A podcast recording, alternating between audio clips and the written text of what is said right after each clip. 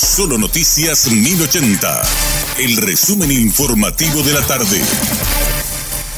Hola, soy Richard Toñanes y este es el resumen informativo de la tarde. La Senad, junto a otras instituciones de investigación, se encuentra trabajando en la aplicación del proyecto SEACOP de la Unión Europea, el cual busca la formación de unidades especializadas en investigaciones contra el crimen organizado, tanto en el flujo marítimo como en canales fluviales. El objetivo de esta formación teórico-práctica es proporcionar un conocimiento adecuado en el uso de herramientas para la búsqueda de mercancías ilícitas. La Asociación Paraguaya de Enfermería se movilizó hoy para reclamar el cumplimiento del presupuesto general de la Nación 2023, en el que se aprueba 4.140 millones de guaraníes para la carrera. Sin embargo, el Instituto de Provisión Social IPS, del total asignado, solo destinará unos 1.500 millones de guaraníes. La presidenta de la Asociación Paraguaya de Enfermería, Mirna Gallardo, dijo que esto implicaría que poquísimas enfermeras ingresarían este año y solicitó a las autoridades respetar lo presupuestado.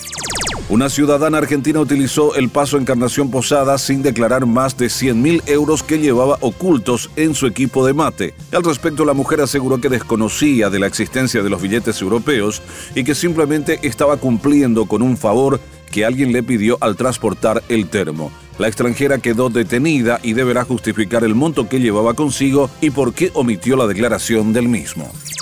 Los miembros de la misión de observación electoral de la Unión Europea destacaron la apertura y cooperación de la justicia electoral durante las últimas elecciones. Los ministros Jorge Bogarín González, César Rosell y Jaime Bestar despidieron este lunes a la misión de observación desplegada durante las elecciones nacionales. Las máximas autoridades del Tribunal Superior de Justicia Electoral agradecieron la presencia de los miembros de esta misión de observación europea, resaltando su alto nivel técnico y profesional en la tarea desplegada el pasado 30 de abril.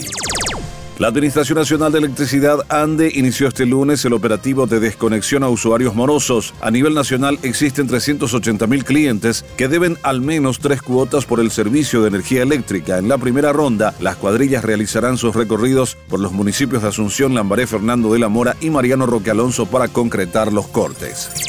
El abogado del diputado Erico Galeano sostuvo que la imputación a su cliente por supuesto lavado de dinero y asociación criminal fue apresurada. Entre las críticas que hace el doctor Cristóbal Cáceres Frutos, figura que el procesamiento no cumple con normativas de orden constitucional. Cree que existe un tinte político por una serie de situaciones.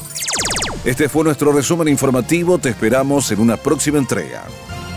La información del día aquí, en Solo Noticias 1080.